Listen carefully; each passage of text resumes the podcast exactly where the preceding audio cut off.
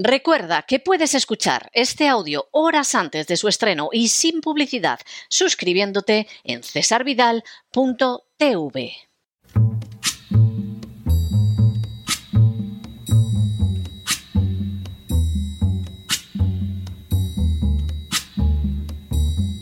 La voz con César Vidal, desde el exilio.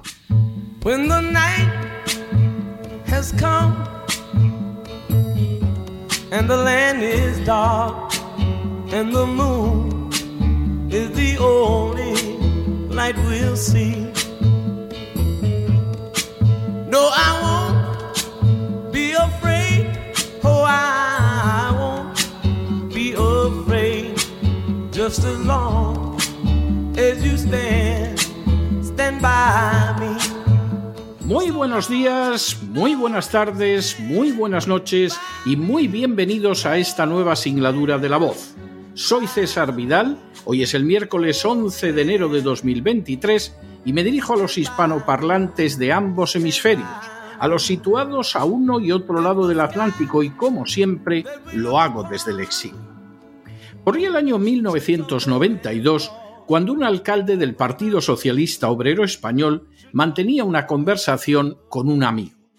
El alcalde en cuestión estaba muy desilusionado de la manera en que gobernaba su partido, pero para intentar legitimar su permanencia en él e incluso el ejercicio del cargo que ostentaba, propuso a su compañero de conversación el siguiente símil.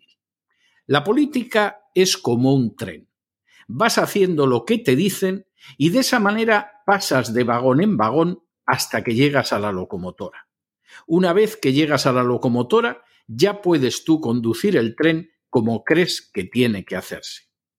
La persona que escuchaba al alcalde esbozó una sonrisa al oír aquella explicación y le dijo Supongamos que es así y que llegas hasta la locomotora. No pretenderás sacar al tren de los raíles, ¿verdad? Quiero decir que te verás obligado a continuar un rumbo que ya está establecido. El alcalde no supo qué responder a aquellas palabras, y lo cierto es que al cabo de algunos años acabó dejando la política. La anécdota, sin duda, es secundaria, pero deja de manifiesto una de las realidades que siempre aparecen en el ejercicio de poder de determinadas entidades. Reformar su conducta, corregir sus abusos, acabar con las indignidades que caracterizan sus acciones, resulta simple, lisa y llanamente imposible. Esa mala conducta, esos abusos, esas indignidades forman parte tan sustancial de la entidad que cualquiera que pretenda enfrentarse con ellos simplemente se verá arrollado porque el tren discurre sobre unos raíles de los que nadie puede salirse. El último día del año 2022 tuvo lugar el fallecimiento de Joseph Ratzinger, conocido también como Benedicto XVI. Sin ánimo de ser exhaustivos, los hechos son los siguientes. Primero, Joseph Aloysius Ratzinger nació el 16 de abril de 1927 en Martel am Baviera, en el territorio de la diócesis de Passau. Su padre, Joseph Ratzinger, era un comisario de la gendarmería y su madre, que trabajó a temporadas como cocinera, era hija de unos artesanos de Rimstig de origen italiano. El matrimonio tuvo tres hijos, siendo Joseph el tercero y más joven. Su hermano Georg Ratzinger también fue sacerdote. Su hermana María, que nunca se casó, administró hasta su muerte en 1991 la casa del cardenal Ratzinger y otro pariente más lejano, una prima suya, pertenece a los testigos de Jehová. Segundo, Joseph Ratzinger perteneció a las juventudes hitlerianas, aunque no puede atribuirse semejante episodio a una identificación con el nazismo, ya que niños y jóvenes alemanes ingresaban en las juventudes de manera obligatoria. Tercero, en 1943, Joseph Ratzinger fue llamado a filas y sirvió en la defensa antiaérea de Múnich entre abril de 1943 y septiembre de 1944. Con posterioridad sirvió en el Reichsarbeitsdienst, que era una organización para apoyo del ejército alemán. Ratzinger desertó en los últimos días de la guerra y fue hecho prisionero por soldados aliados en un campo cercano a Ulm. Cuarto, en 1946, Ratzinger comenzó a cursar estudios de teología católica y filosofía. Seis años después, fue nombrado para dar clases en el seminario de Freising. Se doctoró en teología en 1953 y su primer escrito teológico del año siguiente le fue devuelto acusándolo de modernista.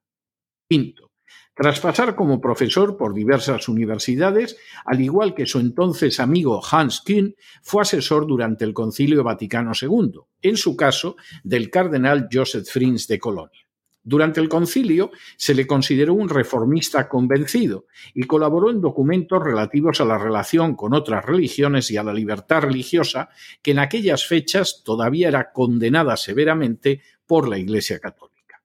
Sexto, en 1968, en su libro Introducción al Cristianismo, Ratzinger afirmó que el Papa tenía la obligación de oír diferentes voces dentro de la Iglesia antes de tomar una decisión, y también señaló que la Iglesia Católica padecía de un excesivo centralismo.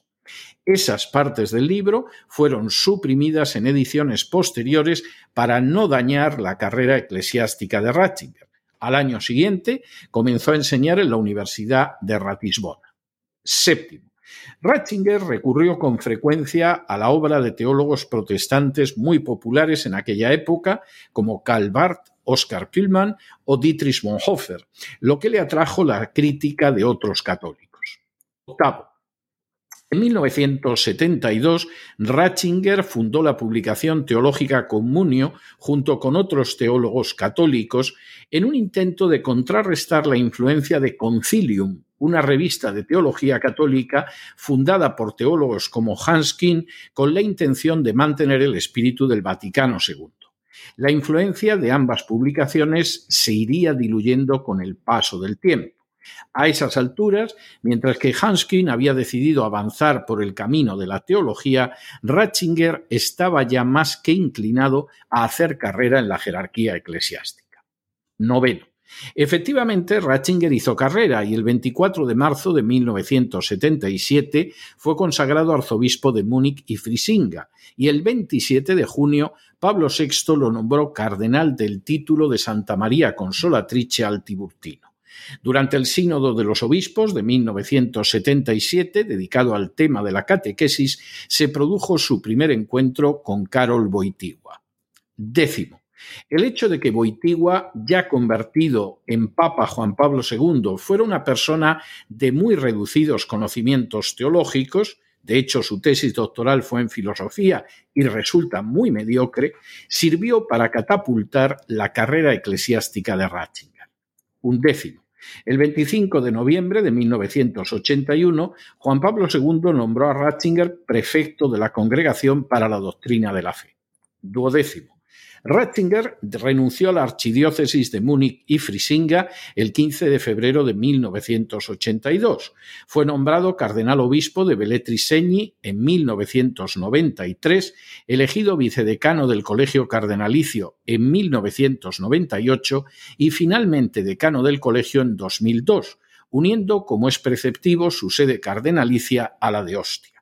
Sin duda, fue el cardenal más próximo a Juan Pablo II, así como el autor de los documentos firmados por este Papa. Décimo tercero.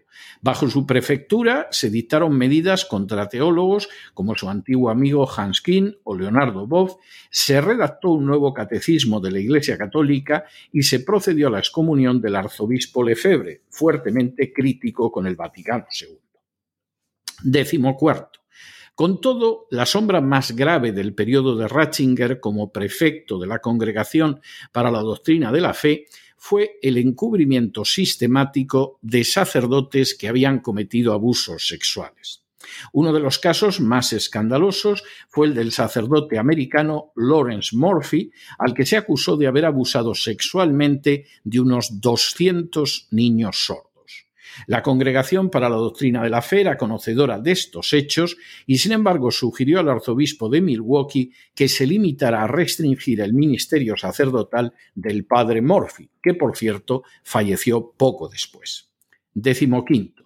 La responsabilidad de Ratzinger en el encubrimiento y protección de clérigos que habían abusado sexualmente de niños resulta una cuestión enormemente polémica, ya que todo parece indicar que se limitó a obedecer órdenes directas de Juan Pablo II, quien no solo protegió a los agresores sexuales, sino que incluso llegó a brindarles asilo en el territorio del Vaticano para evitar que pudieran ser llevados ante la justicia.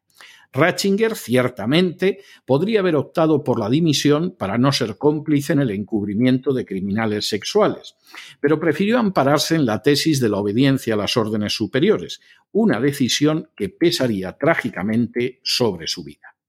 Décimo sexto. Tanto el Time como el Financial Times anunciaron antes del fallecimiento de Juan Pablo II que Ratzinger era el cardenal con más posibilidades de sucederlo, lo que efectivamente aconteció el 19 de abril de 2005 después de cuatro votaciones. De manera bien reveladora, el segundo candidato más votado y a escasísima distancia de Ratzinger fue el actual Papa Francisco. Décimo séptimo.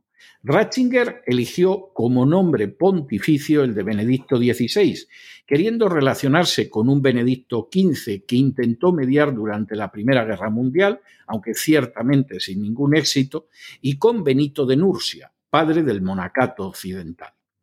Décimo. Benedicto XVI levantó ocasionalmente polvaredas como cuando afirmó públicamente que Lutero tenía razón al afirmar que la justificación era por la fe y no por las obras, al designar como predicador en unos ejercicios espirituales a un religioso que sostenía la misma tesis, al recordar la visión del Islam de un emperador bizantino o al considerar tolerable el uso de preservativos en determinadas circunstancias. No lo fue menos la omisión de referencias a interpretaciones católicas clásicas de ciertos pasajes de los Evangelios en su trilogía sobre Jesús. Sin embargo, en términos generales, su cercanía a Juan Pablo II y la ocultación de estos hechos le sirvió de escudo de críticas dentro de la Iglesia católica. Décimo noveno. Benedicto XVI respaldó la agenda globalista hasta el punto de señalar en uno de sus documentos pontificios más importantes la necesidad de un gobierno mundial por encima de los gobiernos nacionales. Vigésimo. Los intentos de Benedicto XVI llevados a cabo para realizar algunas reformas en el seno de las finanzas de la Santa Sede o intentar corregir la escandalosa inmoralidad sexual imperante en el Vaticano se señaron al fin y a la postre con estrepitosos fracasos. Vigésimo primero. Por si lo anterior fuera poco, en Estados Unidos se libraron órdenes de busca y captura contra Benedicto XVI que no se ejecutaron al pisar territorio americano porque la Casa Blanca le aseguró que disfrutaba de la inmunidad propia de los jefes de Estado. Vigésimo segundo. El último año de su pontificado, Benedicto XVI tuvo que enfrentarse al denominado escándalo de las Batilix, una serie de filtraciones a la prensa de documentos internos de la Santa Sede. Vigésimo tercero. Entre esos documentos se incluían informes económicos sobre las turbias actividades del Instituto para las Obras de la Religión, informaciones sobre el encubrimiento de abusos sexuales perpetrados en el seno de los legionarios de Cristo, correspondencia privada del Papa, referencias a donativos realizados por personalidades italianas y un largo etcétera que desvelaba un universo de profunda, sistemática e innegable corrupción vaticana.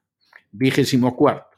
De manera bien significativa, Benedicto XVI creó una comisión de investigación encaminada no a corregir los abusos que habían salido a la luz, sino a establecer quién había llevado a cabo las filtraciones. Para ello, el Vaticano se apoyó en el Código Penal vigente, que incluye todavía a día de hoy el uso de la tortura como medio de interrogatorio legal o la detención sin garantías procesales. Vigésimo quinto. Finalmente, Benedicto XVI formuló su renuncia al pontificado el 28 de febrero de 2013. La explicó alegando que le había resultado imposible llevar a cabo los cambios que había deseado y que no se sentía con fuerzas para seguir intentando. Vigésimo sexto. Aunque Benedicto XVI expresó públicamente su deseo de retirarse a un bello monasterio alemán, pronto quedó de manifiesto que su proyecto jamás podría llevarse a cabo. Las órdenes de busca y captura que pesaban sobre él podían ser ahora objeto de una petición de ejecución que desembocara en su procesamiento. Al no poder salir del Vaticano, Ratzinger se vio condenado a mantenerse dentro de su territorio hasta la fecha de su fallecimiento. Vigésimo séptimo.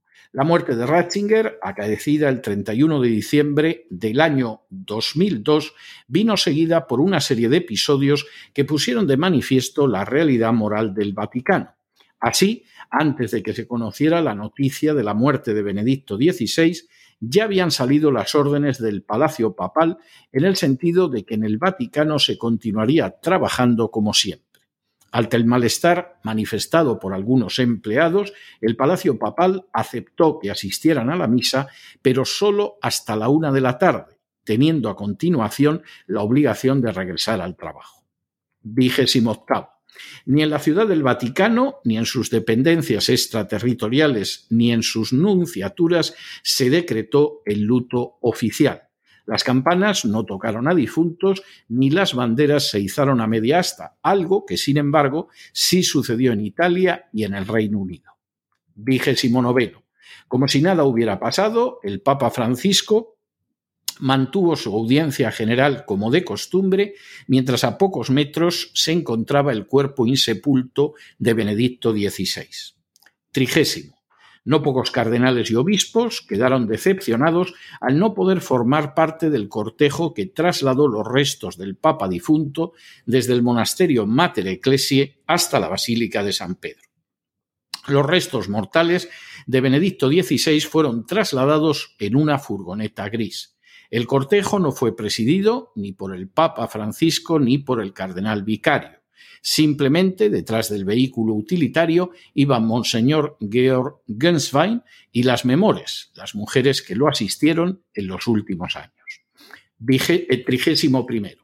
El Papa Francisco estaba decidido a retirarse a sus aposentos de Santa Marta apenas terminada la misa esequial Finalmente, a instancias de dos de sus colaboradores, accedió a despedir el féretro del Papa Benedicto XVI en el atrio de la Basílica de San Pedro, despojado de sus ornamentos pontificales, y se negó rotundamente a acompañar el cortejo hasta la cripta y celebrar allí los últimos ritos que fueron oficiados por el cardenal Re, decano del Sacro Colegio. Trigésimo segundo. Por añadidura, apenas conocida la muerte de Benedicto XVI, el Palacio Papal se apresuró a decir que por voluntad del difunto solo asistirían delegaciones oficiales de Italia y Alemania.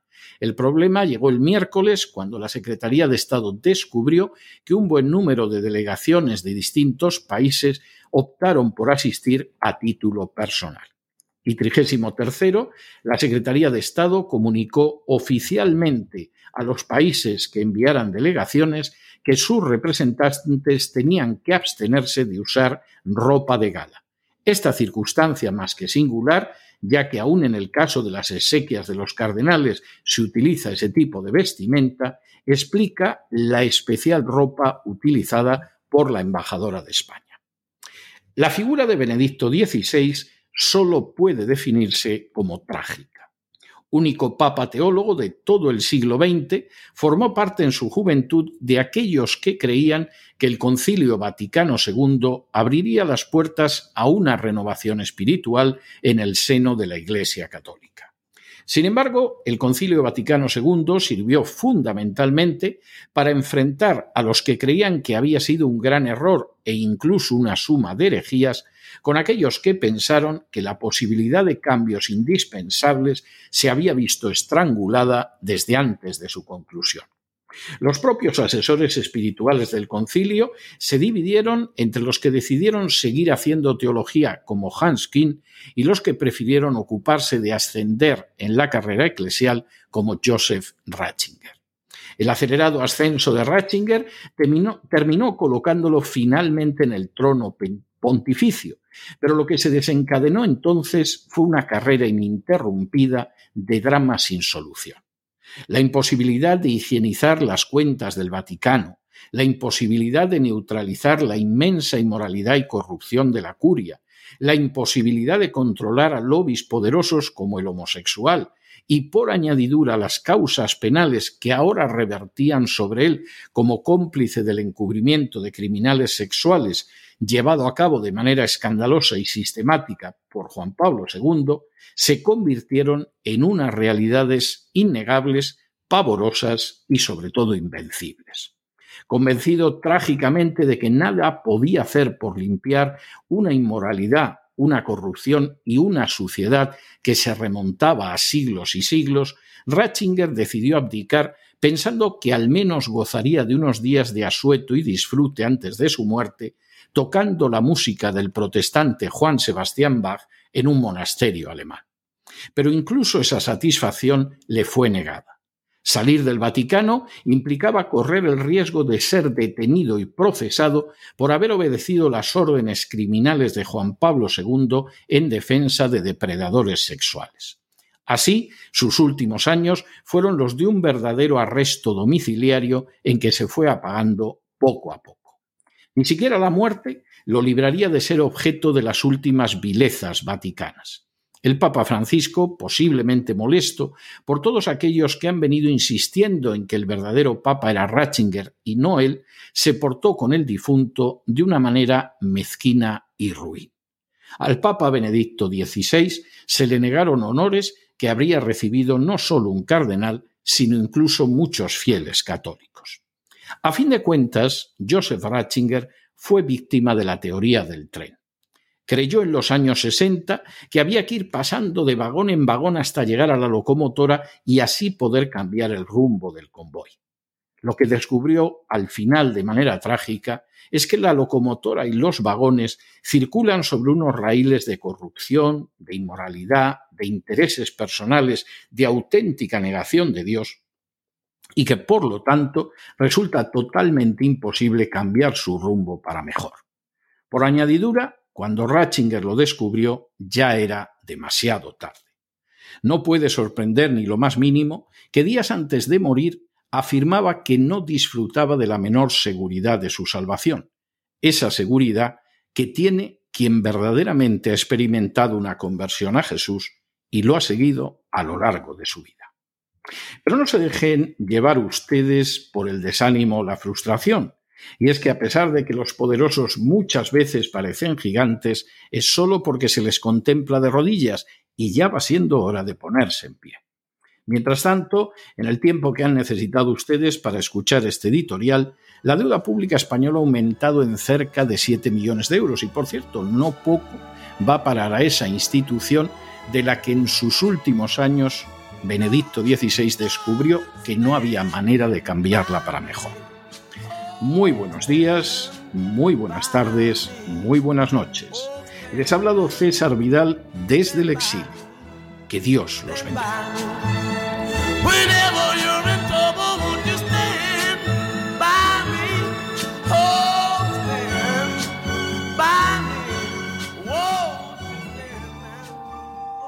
Esta sección está patrocinada por crowdfunding con el siguiente mensaje. Nuestro Señor Jesucristo, el único Dios verdadero, es misericordioso y nuestro Salvador.